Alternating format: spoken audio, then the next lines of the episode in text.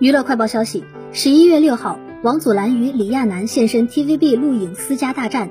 被问到在家里哪个才是高层时，李亚男表示，王祖蓝在家不可以有太多意见，还爆料称女儿比较馋爸爸。